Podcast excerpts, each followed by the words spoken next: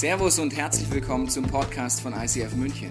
Wir wünschen dir in den nächsten Minuten eine spannende Begegnung mit Gott und dabei ganz viel Spaß.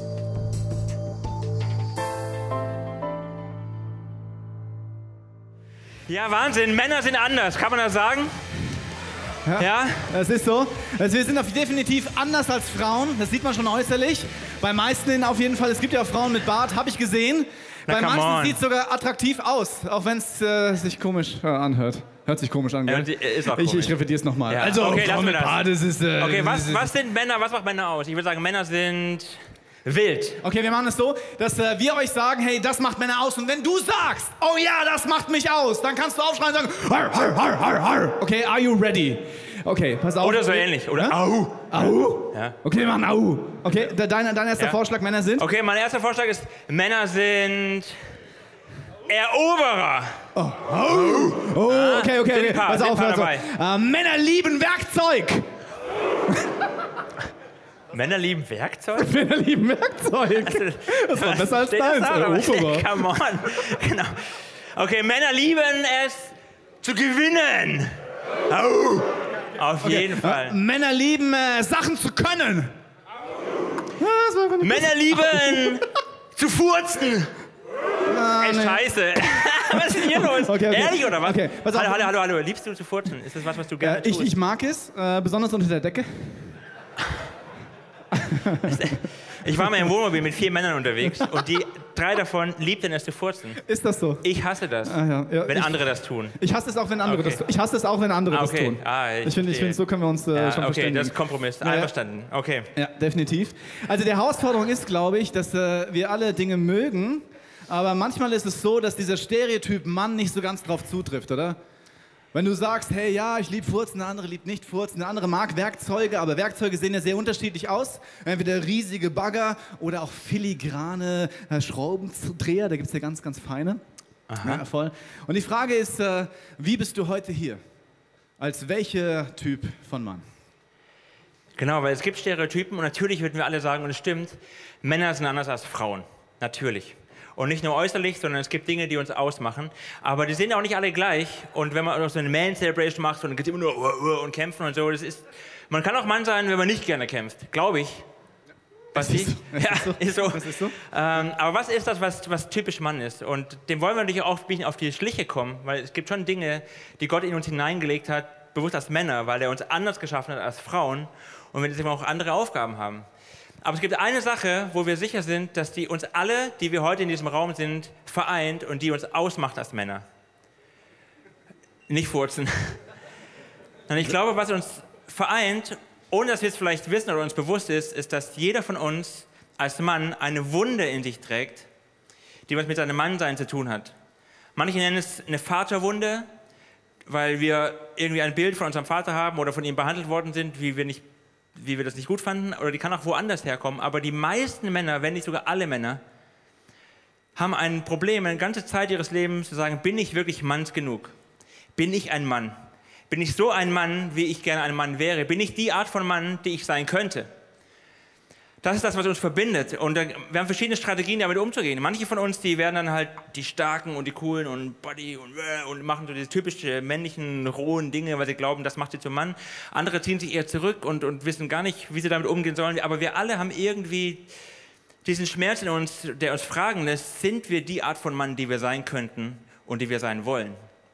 Und weil das so ist, möchte ich uns alle einladen, uns einfach locker zu machen heute Abend und diese ganzen, wir werden ein paar Spielchen machen, aber diese ganzen Männerspielchen, dieses, wir tun so, als wären wir die Geilsten an unserem Tisch oder in unserer Runde, wo wir gerade sitzen. Wir zeigen allen, wir haben den coolsten Bart und so. Das ist nicht mein Problem. Den coolsten Bart, Basti. Ja. Das ist dein Problem. Ja, es ist, achso, hast du nicht gemerkt. achso, es ist mein Problem. Ja, die drei Haare, die da kommen. Also von daher es ist so was, dass wir das einfach sein lassen und uns das verbindet, weil das ist das eine, was uns verbindet. Das zweite, was uns Männer verbindet, ist, dass jeder Mann sich nach einer tiefen Freundschaft sehnt, auch zu anderen Männern. Ich habe mit so vielen Männern gesprochen und weiß es ja von mir selber, dass man sich nach Männerfreundschaften sehnt. Aber die meisten Männer, wenn man Umfragen glaubt, die allermeisten Männer, 89 Prozent aller Männer sagen von sich, dass sie keine echten Freunde haben. Jetzt weiß ich nicht, wie das in dieser Runde ist, aber das ist das, was uns verbindet. Und wo wir sagen, das, deswegen sind wir hier. Deswegen sind wir heute hier, Basti. Der Die Frage ist wirklich, so eine Männerfreundschaft, was ist das eigentlich? Sind es Leute, die du von früher noch kennst? Was macht es aus, wenn du sagen kannst, hey, ich habe einen Kumpel, ich habe einen besten Freund, was auch immer du sagst? Warum sagt man, dass bei Männerfreundschaften, dass die ewig anhalten? Als ich früher aufgewachsen bin, dann hatte ich tief drin immer den Wunsch, ich möchte irgendwo dazugehören und ich möchte einfach jemanden an meiner Seite haben, der die blöden Sprüche macht, da wo sie hingehören. Dass wenn es mir scheiße geht, dass jemand sagt, hey, ist das deine Pizza? Ich sage, ja, ist meine Pizza. Und er sie einfach wegfrisst. Dann sagt, das mache ich nur, damit du nicht so fett wirst.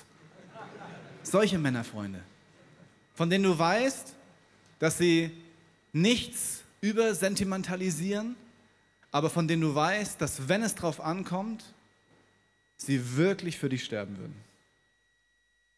Und das gibt es gar nicht so häufig. Und weil es das nicht so häufig gibt, hängen wir ständig in irgendwelchen Situationen rum, in Small Groups, auf der Arbeit und checken ab, hey, gibt es da jemand? Und dann brauchen wir Männer schon irgendwo lange, keine Ahnung, wie viel Milch oder Bier oder was auch immer, wie viel Situationen du brauchst, damit du sagen kannst, hey, du bist schon ganz okay.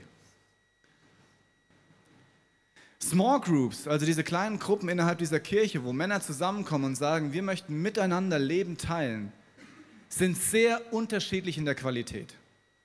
Es gibt Leute, die sagen, hey, meine Small Group, das ist der Ort, wo ich einfach zusammenkomme, wo es mir gut geht, wo ich Spaß habe und all das. Die meisten Männer Small Groups oder die meisten Gruppen, wo auch immer sie sind, außerhalb der Kirche, bei Fußballvereinen, auf der Arbeit, fangen so an. Und dann gibt es einen Moment, wo der Erste aufsteht und dieses ganze Spiel durchbricht. Und sagt, okay Leute, wir sind zwar hier nett zusammen, aber ich brauche eure Hilfe. Es gab eine Situation bei mir vor Jahren in der Small Group, das waren alles Jungs äh, unterschiedlichster Couleur, Bodybuilder und Tänzer am Theater, das war sehr, sehr gut. Weil wir gebetet haben, weiß ich noch wie heute, dass der eine gesagt hat, hey, würde es euch stören, wenn ich bete, wenn ich dabei tanzen würde? Und ich dachte mir, schon, aber das ist jetzt auch egal, oder? und dann haben wir wirklich gebetet und er ist dann und sagt, hey, auch das ist männlich, weil er hat die meisten Liegestütze geschafft von uns allen. Der Punkt ist, es gab so eine Runde an einem Abend und dann äh, waren wir alle gerade gut drauf, haben ein paar dumme, dumme Sprüche gemacht und plötzlich steht der Erste auf und sagt, okay Leute, ich brauche euch. Und wir so, okay, was ist denn jetzt los? Ich habe ein Riesenproblem mit Pornografie. Und das Geilste war, dass das den kompletten Abend auf eine Weise geschrottet hat und aber auf eine Weise, auf ein Level gehoben hat, was vollkommen anders war. Weil in dem Moment, wo die eine Person aufgestanden ist und gesagt hat, Leute, ich habe ein Problem mit Pornografie, ich brauche eure Hilfe, hat er eine Offenheit dort reingebracht, wie die anderen es nicht für möglich gehalten haben. Und dann hat sich jeder überlegt, scheiße, wenn der jetzt so offen ist, dann muss ich jetzt auch gleich so offen sein. Oh, Alter, das ist nicht cool. Das Spannende ist, dass man jedermann sagt, hey, wenn ich plötzlich meine Schwächen zugebe und Pornografie ist vielleicht eine Sache, aber eine andere Sache ist, hey, meine Frau hat mich betrogen und äh, weil sie sagt, ich bin ein Schlappschwanz, oder was auch immer. Ich gesche bin gescheitert auf der Arbeit, ich bin der Schlechteste in der ganzen Bewertung. Was auch immer dein Punkt ist. Normalerweise denkt man, wenn ich das tue, dann werden alle anderen sagen, Alter, jetzt habe ich keinen Respekt mehr vor dir. In der Situation ist aber etwas passiert, was vollkommen anders ist. Die Person steht da und sagt, Leute, ich habe ein Problem mit Pornografie, ich brauche eure Hilfe. Und alle sagen, du bist krass. Du sprichst das aus, was ich eigentlich sagen würde, aber ich habe einfach nicht den Arsch in der Hose, es zu tun. Und indem ich dich sehe, wie du voller Freiheit auch uns anforderst und sagst, ich brauche eure Hilfe, fange ich an zu begreifen, dass das möglicherweise gut wäre. Wir sitzen alle häufig in solchen Situationen, in Kneipen oder sonst irgendwo und erzählen von unseren Dingen, aber heute Abend haben wir euch auf eine spezielle Weise hingesetzt. Small Groups konnten sich Tische reservieren, wir haben euch in kleinen Gruppen zusammengesetzt. Und warum das alles? Auf eine Weise, um euch Ehre zurückzugeben. Und zwar Ehre als Männer, die, das, die dafür einstehen, wo sie gerade stehen. Und vollkommen egal, ob du in einer Small Group bist oder jetzt regional in, eine, in ein Team zugewiesen ist, heute Abend ist eine Möglichkeit zu sehen, was es bedeutet, wenn Leute ehrlich werden. Und zu merken, dass du nichts zu verbergen hast. Wir alle in einem Boot sitzen und wir alle darauf angewiesen sind, dass der Erste aufsteht und sagt, das bin ich. Und voller Selbstbewusstsein sagt, und ich weiß, dass ihr genauso in der Scheiße steckt wie ich. Und deswegen lasst uns ehrlich werden.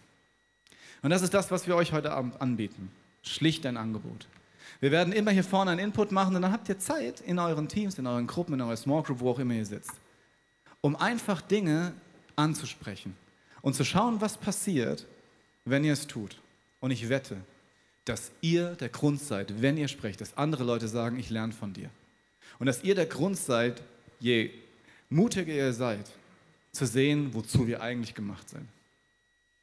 Deswegen haben wir die erste äh, Interaktion für euch und die heißt, nimm dir einfach kurz Zeit. In welchem Level möchtest du heute ehrlich sein? Von 1 bis 10. 1 würde bedeuten, ganz ehrlich, ich kenne euch nicht, äh, ich bin auf dem Level, wir treffen uns beim Flohmarkt auf eine Tasse Tee. Das ist ein schönes Beispiel, merke ich gerade. Ist ein Hammerbeispiel.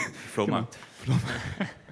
Level 10 ist, come on, was soll ich verbergen? Wir sind alles, wir, wir sind alles Menschen, wir sind alles Männer. Äh, ich erzähle einfach, wie es ist.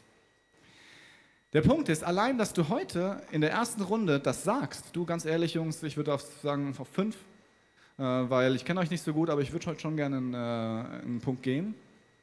Merkst du, was in dieser Gruppe passiert?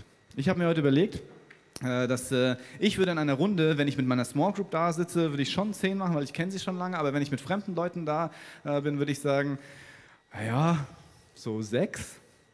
Sechs wäre schon, schon gut. Das ist schon mal ein Anfang, gell? Und du? Ja, ich habe überlegt, also ich sitze da vorne, oder ich saß da vorne, jetzt muss ich überlegen, wo ich gleich sitze, da vorne gleich. Ähm, die sehen ganz nett aus und ich hatte auch schon Zeit darüber nachzudenken, äh, vor dem Abend. Ja, voll. Und dann habe ich auch gesagt, ja, meine Small Group würde ich auch sagen 10, hier würde ich sagen 7.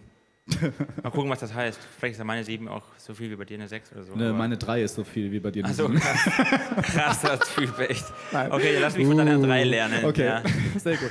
Lass uns einfach eine Minute, nimm dir kurz Zeit, überleg dir, was würdest du gern machen und dann tauscht euch kurz aus. Einfach nur, hey, ich glaube, ich gehe eine 5 und dann ein Satz dazu, warum du das machst. Und wenn ihr das gemacht habt, sind wir hier vorne äh, und gehen im Thema weiter. Ready? Viel Spaß.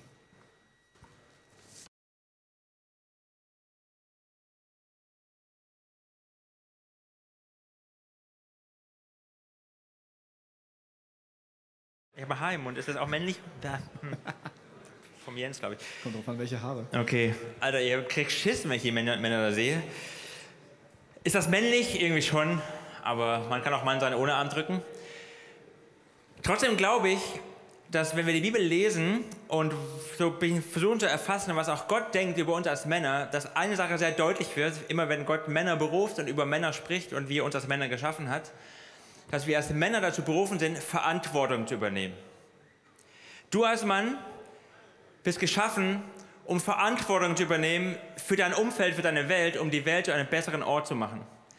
Wir sind geschaffen, du als Mann bist dazu da, dass du die Welt um dich herum zu einer besseren Welt machst und sagst, ich stehe auf und schaffe Gerechtigkeit in meinem Umfeld, in meiner Familie, in meinem Job, in meinem Freundeskreis, in meiner Stadt, in meinem Land, wo auch immer, aber dass du aufstehst und sagst, hier bin ich, ich bin ganz Mann und übernehme jetzt Verantwortung. Das Krasse ist, wenn wir Männer angucken in unserem Land, dass meistens das komplette Gegenteil der Fall ist. Und zwar aus zwei Gründen. Die einen Männer, die quasi männlich sind und sich für Männer halten, nehmen ihre Kraft und die Autorität und die Power, die sie haben, um destruktive Dinge zu tun, um zu zerstören und nicht um aufzubauen. Aber die allermeisten von uns Männern sitzen auf dem Sofa, spielen Counter-Strike, trinken zu viel Bier und vergessen dabei, was eigentlich Mannsein bedeutet.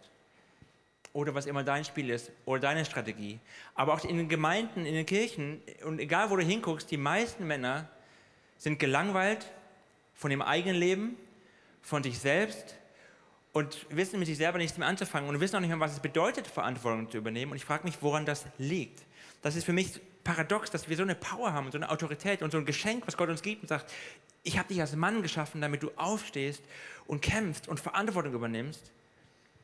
Aber irgendwie, irgendwo hakt irgendwo klemmt. Und man kann es tausend Gründe dafür nennen, warum das so ist, aber ich möchte gerne in unser Herz gucken, in mein Herz gucken. Was ist das bei mir? Warum es bei mir manchmal hakt und ich das nicht macht, ich nicht mache? Und Jesus möchte dich heute Abend einladen, ermutigen, rufen, aufzustehen und zu kämpfen. Das heißt nicht, du musst Arm drücken oder du musst eine Waffe auspacken und irgendjemand verprügeln, sondern wirklich aufstehen und kämpfen für das Gute, für Gerechtigkeit, für das Richtige, von dem wir alle wissen, was das ist in unserem Umfeld. Und deswegen habe ich eine Frage an dich oder an mich genauso, was es bei dir ist, wo Gott sagt, komm, steh auf und kämpfe. Deswegen eine Frage, wo ihr wieder am Tisch jetzt miteinander reden könnt oder in eurer Runde, in der ihr sitzt, miteinander sprechen könnt. Auf der Skala, wo es für euch sich gut anfühlt, ist die Frage, was würdest du tun, wenn du mutiger wärst? Was von dem, was würdest du machen, wenn du deinem Herzen wirklich folgen würdest, wo du spürst, dass das eigentlich die Berufung ist, die du ahnst zumindest oder vielleicht sogar ganz konkret weißt, aber im Moment nicht tust, obwohl du weißt, es wäre das Richtige, wenn du aufstehen würdest und deinen Platz einnehmen würdest. Was ist das? Was wäre das bei dir? Wieder eine Runde bei euch an Tischen, tauscht euch drüber aus.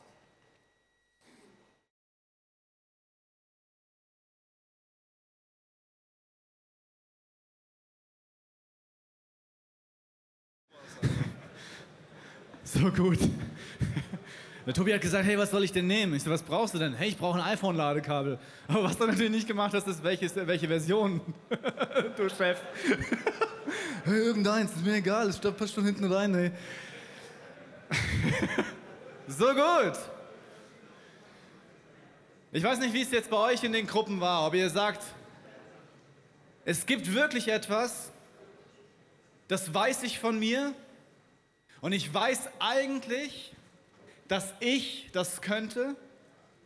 Und vielleicht ist es etwas, was du schon seit Jahren mitschleppst, aber das Leben ist einfach zu wild, es geht zu schnell, du hast zu viel Ja gesagt zu Dingen, die dich in Verantwortung bringen und jetzt bist du in einer Situation, wo du, wenn du tatsächlich das tust, was auf deinem Herzen ist, du wirklich einen Change in deinem Leben machen müsstest.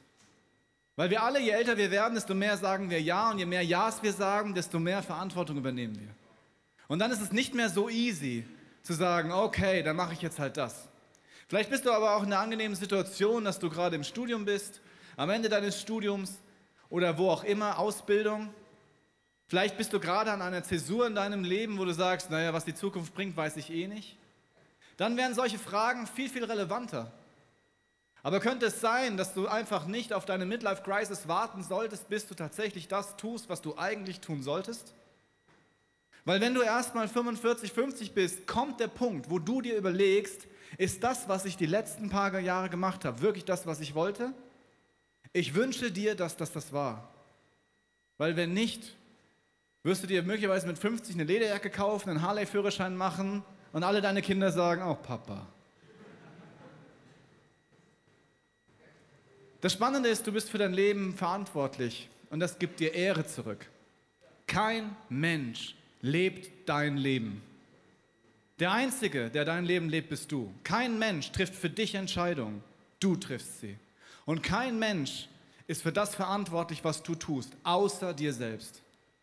Und wenn du abends manchmal in deinem Bett liegst und sagst, ah, deswegen nicht und der hat das gesagt und der hat es gesagt, habe ich mir persönlich etwas angewöhnt.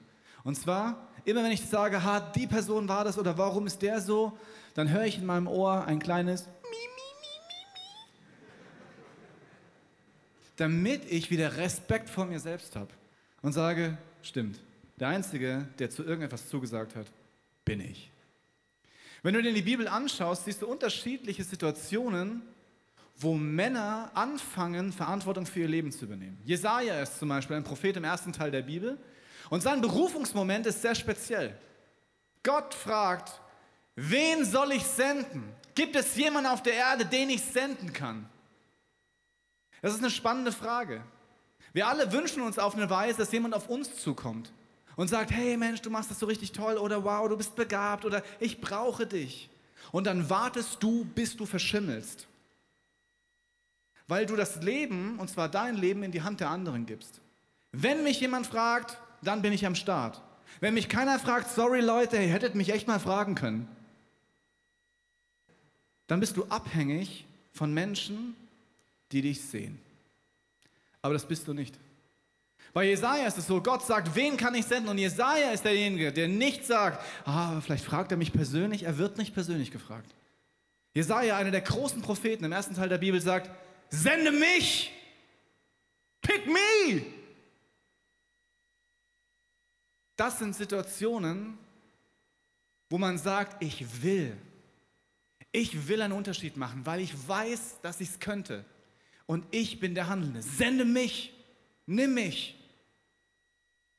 Es gab Situationen in meinem Leben, wo ich gemerkt habe, dass viele Dinge, die vor mir stehen, dass ich sie nicht konnte. Vor gut elf Jahren hat Gott auf eine sehr spezielle Art und Weise zu mir und meiner Familie gesagt, Basti, ich fordere dich heraus. Wenn du möchtest, können wir eine Kirche gründen. Ich bin überhaupt kein Christ gewesen, geschweige denn irgendeine Ahnung gehabt von irgendeiner Bibelschule, geschweige denn irgendwie ein Bibelfest auswendig gekannt. Geschweige denn in einem christlichen Elternhaus aufgewachsen oder irgendjemand in meinem Umfeld gehabt, der nur ansatzweise davon gedacht hat, irgendwie irgendwas mit Kirche zu machen. Aber ich weiß noch wie heute, als dieser, als dieser Gedanke kam und Tobi gesagt hat, ich würde gern eine Kirche gründen, wusste ich, dass der Zeitpunkt für mich und meine Frau gekommen ist, zu sagen, pick me, nimm mich. Wenn du das machst, ich will dabei sein. Und dann kamen die Gedanken, äh, findet er das eigentlich gut? Ich meine, ich habe mit Gott überhaupt nichts zu tun. Vielleicht ist das eine Kernvoraussetzung dafür, eine Kirche zu gründen. Pff, maybe. Aber ich wusste, dass ich sage, ich will dabei sein. Und den Rest, den kriege ich schon irgendwie hin. Und dann zu merken, dass Gott sagt, wenn du willst, dann gebe ich dir den Job. Und heute zu sehen, dass es nicht darauf ankommt, was ich schon kann, sondern ob ich sage, pick me, nimm mich. Wo in deinem Leben wartest du auf Leute, die dich herausfordern? Wo in deinem Leben wartest du darauf, bis du gefragt wirst? Und wo könntest du einfach sagen, pick me, nimm mich. Wo kannst du mich gebrauchen? Schau, das kann ich. Ich will dabei sein, vollkommen egal wo. Es wird dein Leben ändern. In der Bibel findest du Menschen, die das tun. Und dann passieren Dinge. Ein Mann, der, das, äh, der, der bekannt ist in dieser Bibel, und den kennst du vielleicht nicht, heißt Nimrod. Es gibt eine Bibelstelle über ihn, äh, die geht wie folgt. Einer von Kuschs Nachkommen, erster Teil der Bibel, war Nimrod, der ein heldenhafter Krieger wurde. Er war ein unerschrockener Jäger in den Augen des Herrn. Daher kommt die Redewendung, jemand sei wie Nimrod, ein unerschrockener Jäger in den Augen des Herrn. Macht Sinn.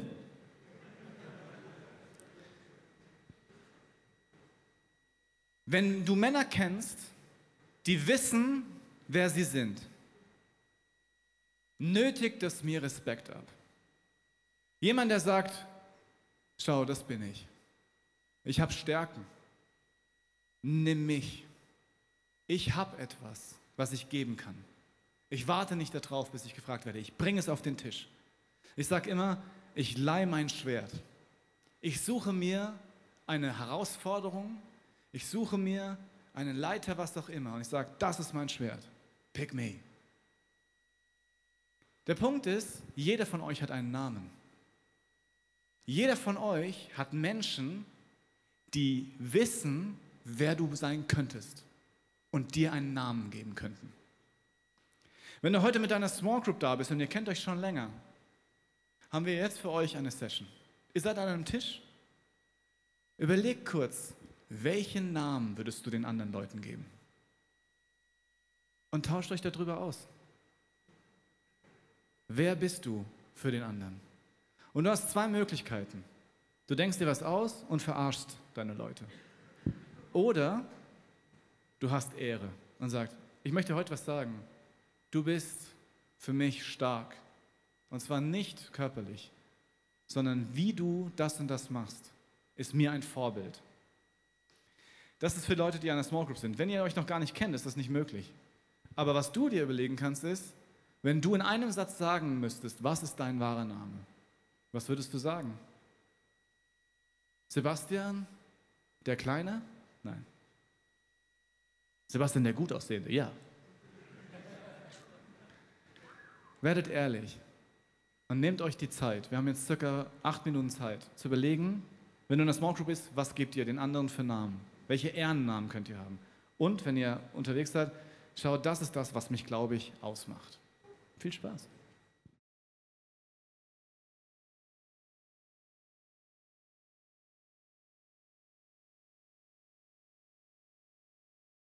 Christian.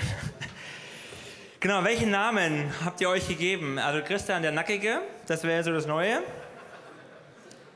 Oder der Sexy Buddy oder so, ich weiß nicht genau. Nackig, bleiben wir bei nackig. Welchen Namen würdest du dir geben? Und es war ja, ist ja spannend. Manche von euch haben das gegenseitig gemacht, weil ihr schon länger kennt. Und es war bestimmt sehr ermutigend für manche von euch, glaube ich. Manche haben wirklich nachgedacht für sich selber, weil sie erstmal überlegen müssen, was ist überhaupt das Thema über mein Leben. Andere haben sich direkt frei darüber ausgetauscht. Da war alles irgendwie dabei, glaube ich. Was ist dein Name? Und was wünschst du dir, was der Name wäre? Für mich ist auch eher so, ich, ich habe so Bilder, wo ich denke, ich hoffe, dass man das über mich sagt jetzt oder irgendwann mal in vielen Jahren, wenn ich alt bin. Also morgen. Ich bin jetzt 40, das ist alt. Okay. Wir wollen uns noch eine weitere Person angucken in der Bibel. Ein Mann, der hatte auch einen Namen und Gott hat ihm einen Namen gegeben. Und dieser Typ heißt Gideon. Vielleicht kennt ihr manche von euch schon. Gideon, so sah er aus ungefähr. Und wenn wir den gesehen hätten oder wenn der Gideon jetzt in unserer Runde hier gesessen wäre oder in deiner Runde am Tisch und ihr wärt ganz ehrlich gewesen auf der Skala 10 und er hätte euch gefragt, der Gideon, ey, was, welchen Namen würdet ihr mir denn geben? Dann hätten die alle anderen in der Runde gesagt, ja Gideon, das ist einfach.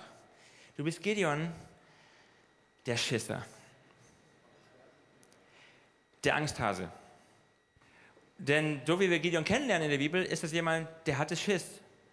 Der hatte Angst. Man muss fair sein, weil die Situation, in der Gideon gelebt hat, war auch schwierig. Ich hätte auch Schiss gehabt. Ich hätte auch, so wie er, im Keller gesessen.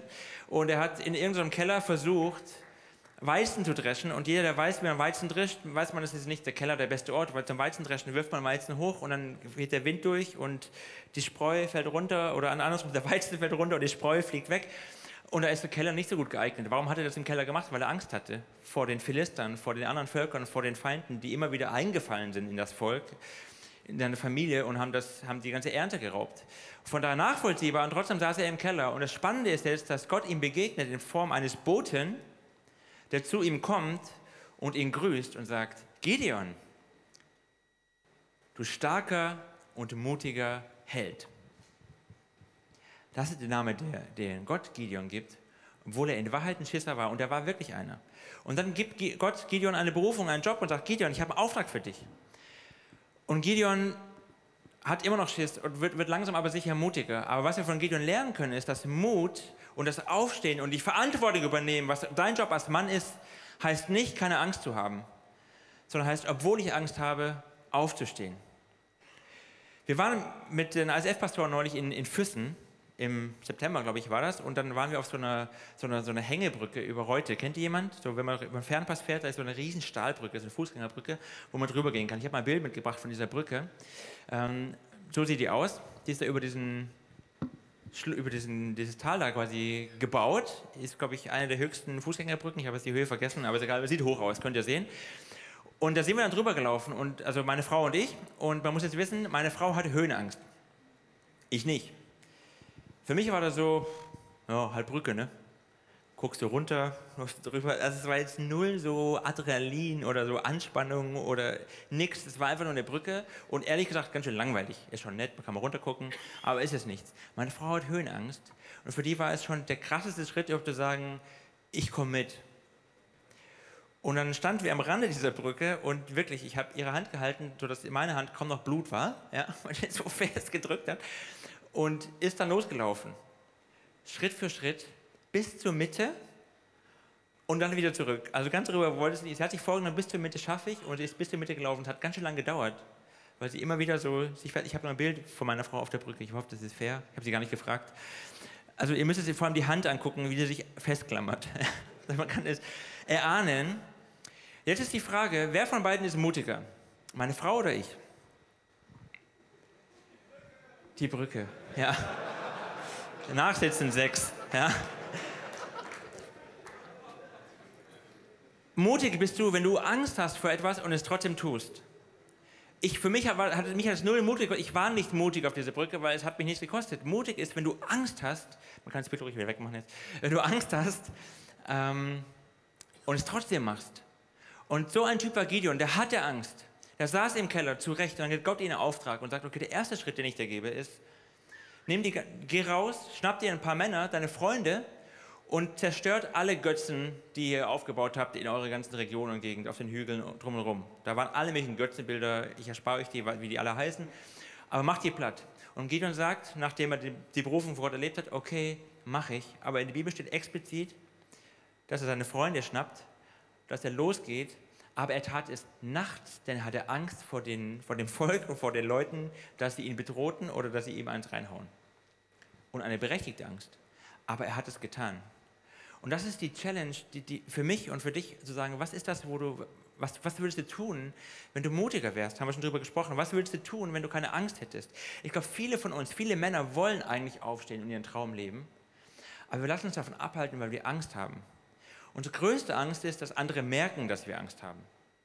Und da haben wir keinen Bock drauf. Dass wir uns blamieren, dass man merkt, dass wir ängstlich sind, also tun wir es nicht sondern überspielen das in unserer Coolness und sagen, äh, nee, hab ich keinen Bock drauf, äh, brauche ich nicht und so.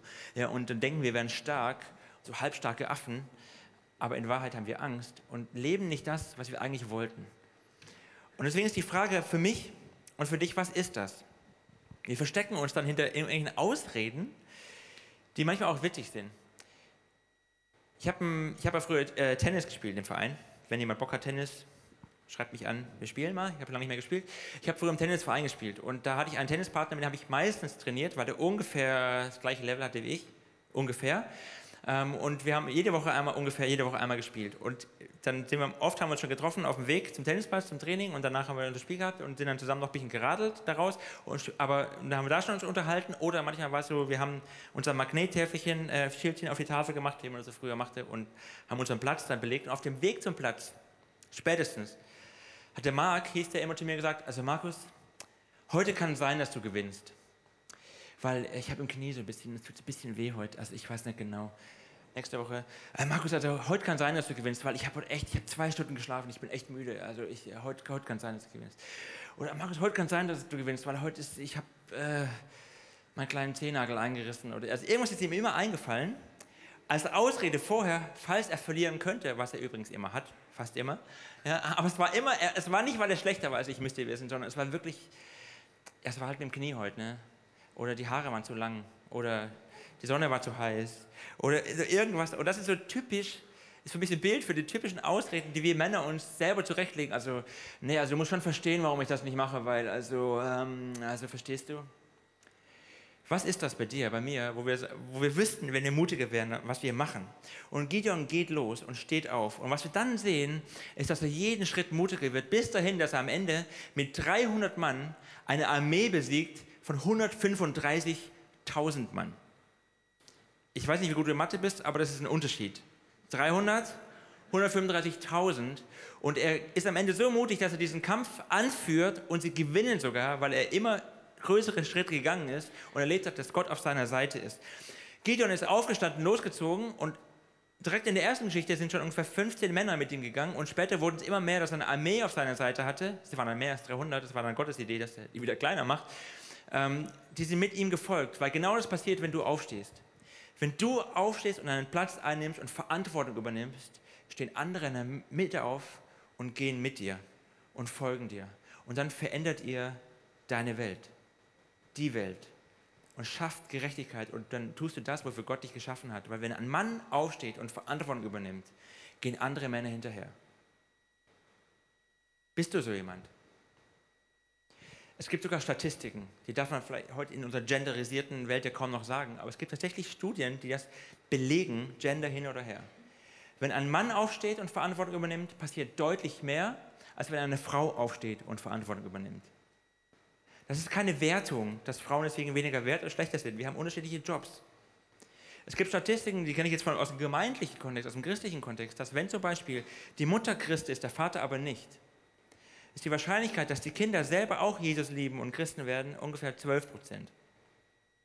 Wenn der Vater Christ ist, Gott liebt, die Mama aber nicht, liegt die Wahrscheinlichkeit, dass die Kinder auch Christen werden und in die Gemeinde gehen, bei 89 Prozent. Warum ist das so? Ich glaube, weil Gott uns auch als Familienväter in unserer Familie, wo immer, wenn du eine hast, eine Verantwortung gibt, die stärker ist. Das kann deine Frau gar nichts dafür. Die hat eine ganz wichtige Rolle von Dingen, die du nicht kannst.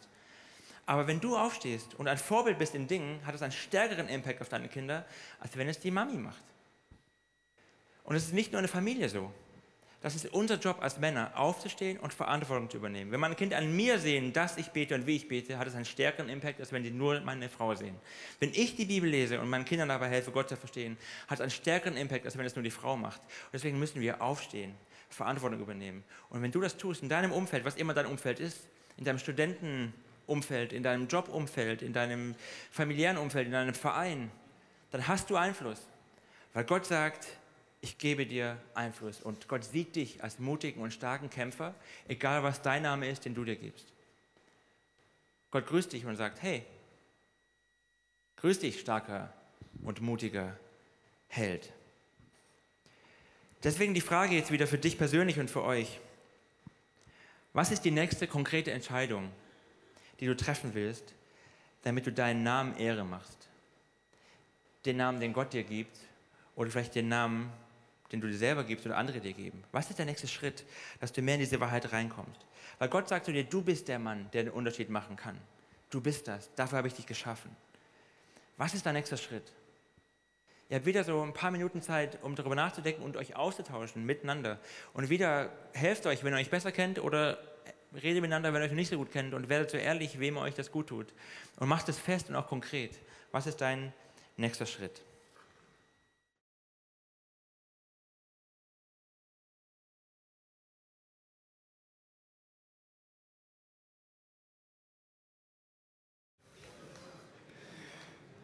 Wir sind langsam auf der Zielgeraden. Der heutige Abend kann für dich eine Herausforderung sein, tatsächlich für das zu stehen, für was du stehen kannst. Ich glaube, jeder von uns hat unterschiedliche Dinge, von denen er weiß, wenn er aufsteht, wird er einen Unterschied machen. Das Spannende ist, dass die meisten, mit denen ich so rede, große Visionen haben. Wenn sie dann mal ehrlich sind. Oh Mensch, so eine Firma gründen mit, äh, mit guten Werten. Oder hey, ich habe so eine Produktidee. Das muss am Markt, das wird gut sein. Oder hey, ich habe ich hab einen Traum. Ich möchte mein Leben dafür investieren, was auch immer es bei dir ist. Das Spannende ist, dass ihr bereits schon in Verantwortung seid. Ihr habt bereits Freunde, vielleicht habt ihr eine Partnerin, vielleicht habt ihr eine Familie, eine eigene oder die, aus der ihr kommt? Ihr habt bereits Orte, wo ihr Verantwortung zugesagt habt. Das Spannende ist, dass es viel leichter ist, irgendeine Verantwortung hinterherzujagen, die irgendwo außerhalb meiner Realität liegt. Und es ist anstrengender, wirklich seinem Namen Ehre zu machen, und zwar dort, wo man bereits gesagt hat, ich stehe für dich ein. Das Spannende ist auch, dass es manchmal unspektakulär ist. Hast du eine Partnerin und sagst du ihr, hey, ich liebe dich? Ist deine Liebe tatsächlich so viel wert, wie deine Liebe wert sein könnte? Ist das, wenn du sagst, ich liebe dich tatsächlich, ein Ausdruck von Ehre, von Ausschließlichkeit? Von all dem, was du geben kannst an Schutz, an Freisetzung, all das? Oder sagst du, wenn ich liebe dich eigentlich, ich liebe es, dass du mich liebst? Hast du eine Familie? Wie bist du zu Hause, wenn die Türen zu sind? Würdest du von den Situationen, in denen du im Alltag bist, ein Video machen und auf Facebook stellen, damit alle sehen, wie du deinem Namen Ehre machst?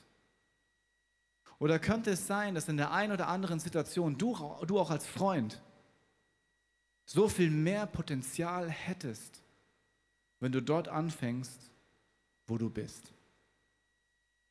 Es gibt einen Mann in der Bibel, den kennt kein Mensch. Er heißt je nach Übersetzung Shamma oder Sama. Ist nicht Sammer. Und dieser Mann ist nur genannt in einem sehr kurzen Abschnitt. Aber was er tut, ist total verrückt. Und zwar ist er im Kampf gegen die Philister und man sieht eigentlich nur diesen Abschnitt. Der nächste war Shamma oder Sama, der Sohn Ages aus Hara. Einmal kämpften die Philister bei Lehi auf einem Linsenacker. Ganz, ganz wichtiges Gebiet. Linsen waren ganz revolutionär wichtig für das damalige Volk. Nord. Es war sein Eigentum, sein Acker. Das, was er als Verantwortung anvertraut bekommen hat. Normalerweise könnte er sagen, scheiß auf die Linsen. Aber was Sammer macht, macht ihn zu einem berühmten Mann. Und zwar, als das Heer Israels vor den Philistern floh, hielt Schammer die Stellung, entriss das Feld den Philistern und schlug sie in die Flucht. Für Linsen. Okay. So schenkte der Herr den Israeliten allen einen großen Sieg. Linsen sind alltägliches Essen. Könnte es sein, dass du deine Reputation, das, was andere Menschen von dir sehen und das, wo du dich beweisen kannst, das ist, wo du bereits in Verantwortung bist? Groß zu reden ist eine Sache, treu zu sein eine andere. Ein guter Freund sein zu wollen ist eine Sache, einer zu sein eine andere.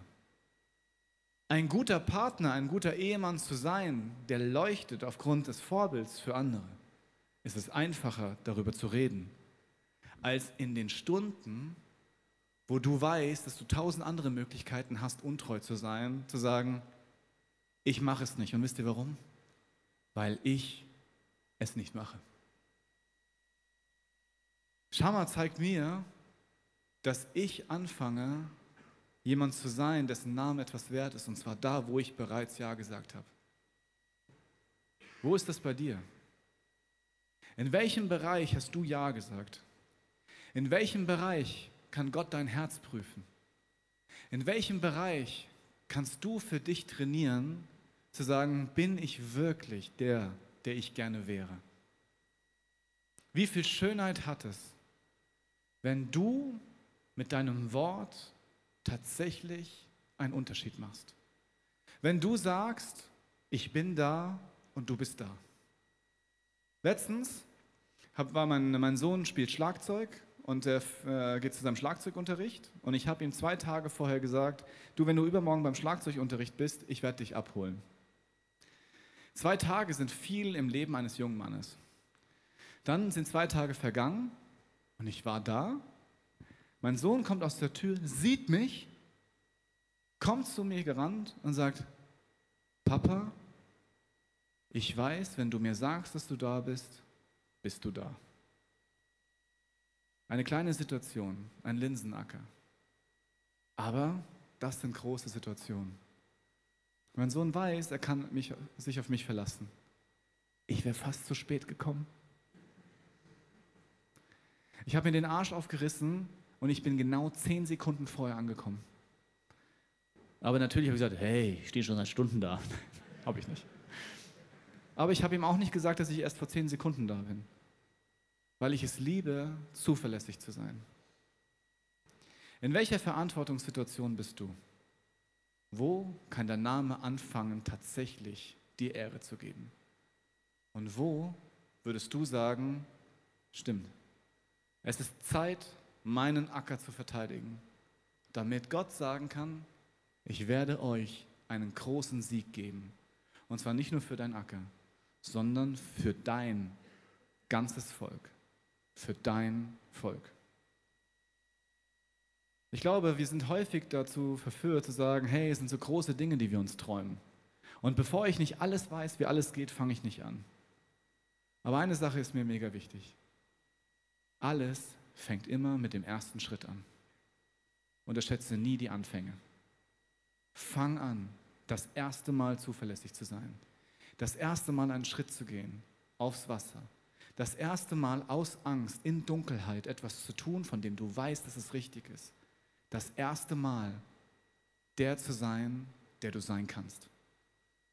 Was wäre, wenn die 300 Leute, die in diesem Raum heute Abend sind, aufstehen und ihrem Namen Ehre machen.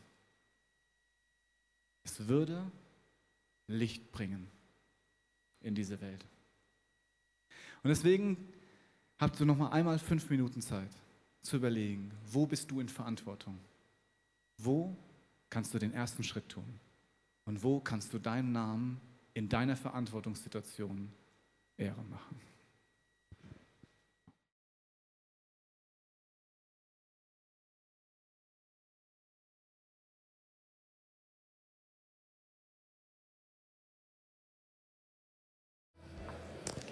Ja, liebe Männer, wir sind auf der Zielgerade des Abends angekommen. Und ich möchte euch am Ende noch zwei, drei Gedanken mitgeben, bevor wir jetzt die Bar gleich wieder aufmachen, bevor ihr trinken, essen könnt, einfach noch bleiben könnt, diskutieren könnt über diesen Abend. Und zwar ist der Gedanke der, ihr habt heute gehört, über Mut, über Ehrlichkeit und über Aufstehen, Verantwortung übernehmen, anfangen. Und äh, ich möchte euch den Gedanken mitgeben, ich glaube, wenn du hier rausgehst, und du dir nicht überlegst, was du mitmachst, wird nicht besonders viel passieren. Das ist meine Erfahrung. Man kann so am Abend sein, man kann gute Gespräche gehabt haben, schlechte Gespräche gehabt haben, aber man geht raus und es ändert sich nicht besonders viel. Wenn du heute mit deiner Small Group da bist, hast du die Möglichkeit, einfach in den nächsten fünf Minuten noch zu überlegen, wollt ihr mit eurer Small Group die nächsten vier Wochen diese Themen vertiefen?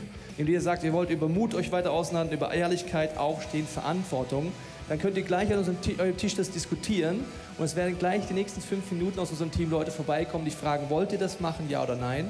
Dann kannst du einfach kurz deine Adresse abgeben und dann wird derjenige dir etwas zuschicken am Montag ein Small Group Programm. Kannst du die Musik ein bisschen hinten anders machen? Das wäre total toll, danke. Also entweder kannst du äh, dieses vier Wochen Small Programm mit deiner Small Group machen. Wenn du sagst, du sitzt an einem Tisch und du hast gar keine Small Group, dann kannst du sagen, kurz diskutieren, die nächsten fünf Minuten. Habt ihr Lust, die nächsten vier Wochen in der Zusammensetzung einmal das Thema nochmal zu vertiefen? Dann könnt ihr kurz reden, wer hat Lust dabei, möchte jemand dabei sein, ja oder nein. Und auch dann wird gleich jemand aus dem Team vorbeikommen sagen, wollt ihr es machen, wollt ihr es nicht machen. Wenn ja, wer möchte die Verantwortung übernehmen, dass ihr euch trefft, vielleicht eine WhatsApp-Gruppe gründet und dann auch derjenige kriegt dann auch dieses Small Group-Programm zugeschickt für die nächsten vier Wochen, um das Thema zu vertiefen. Und danach könnt ihr euch entweder nie wiedersehen oder weitersehen, wie ihr wollt. Ich glaube, das ist eine Möglichkeit, dieses Thema praktisch werden zu lassen. Und ich glaube, das ist auch etwas, was uns Männern vielleicht oft fehlt, dass wir die Dinge auch auf die Straße bringen und nicht nur gute Vorsätze haben. Gute Vorsätze kannst du an Silvester dir immer noch vornehmen und sie dann brechen. Heute geht es darum, etwas zu sagen, ich möchte wirklich ein Mann sein, der es auch lebt. Deswegen ist es meine große Empfehlung an dich, entweder mit deiner Small Group es zu machen, wenn du keine hast, zu überlegen, ob ihr für die nächsten vier Wochen einfach mal an dem Thema dranbleiben wollt und wer von euch dafür Verantwortung übernehmen will, dass ihr euch trefft. Also lasst uns die nächsten fünf Minuten gleich dafür nehmen, am Tisch kurz diskutieren. Wollt ihr, wollt ihr nicht, wollen Teile von euch? Dann kommt das Team vorbei und dann könnt ihr gerne den Abend genießen an der Bar und in circa 20 Minuten wird hier vorne das Ergebnis von der Mannequin Challenge laufen. Das heißt, wenn du das noch sehen willst, musst du noch 20 Minuten bleiben, einen trinken und einen noch essen. Ich werde jetzt noch beten zum Abschluss dieses Abends, dass du hier rausgehst und gesegnet bist. Wenn du magst, bete das mit mir, mit mir in deinem Herzen mit. Vater, ich danke dir für jeden Mann, der heute da ist. Ich danke dir für alles, was wir gehört haben. Ich danke dir, dass du großartige Pläne hast. Und du weißt, was uns oft im Wege steht, die Dinge auch umzusetzen. Und ich bete, dass du jedem von uns heute Abend zeigst, ob es dran ist, die nächsten vier Wochen dieses Spezial-Small Group-Programm zu machen, sich zu treffen, diese Themen zu vertiefen und Schritte zu gehen. Ich danke dir für jeden Mann, der heute da ist. Und ich segne dich mit der Gewissheit, dass Gott große Pläne mit dir hat und dass du noch lange nicht an deinem Limit angelangt bist, was es heißt, dein Potenzial, das Gott dir gegeben hat, auszuleben. Ich segne dich mit dieser Gewissheit und ich bete weiter um deinen Segen, Jesus, für diesen Abend, für die Gespräche, für die Zeit, die wir noch haben. Amen. Wir hoffen, dass dir diese Predigt weitergeholfen hat. Wenn du Fragen hast, kannst du gerne an info at icf-moenchen.de mailen und weitere Informationen findest du auf unserer Homepage unter www.icf-moenchen.de.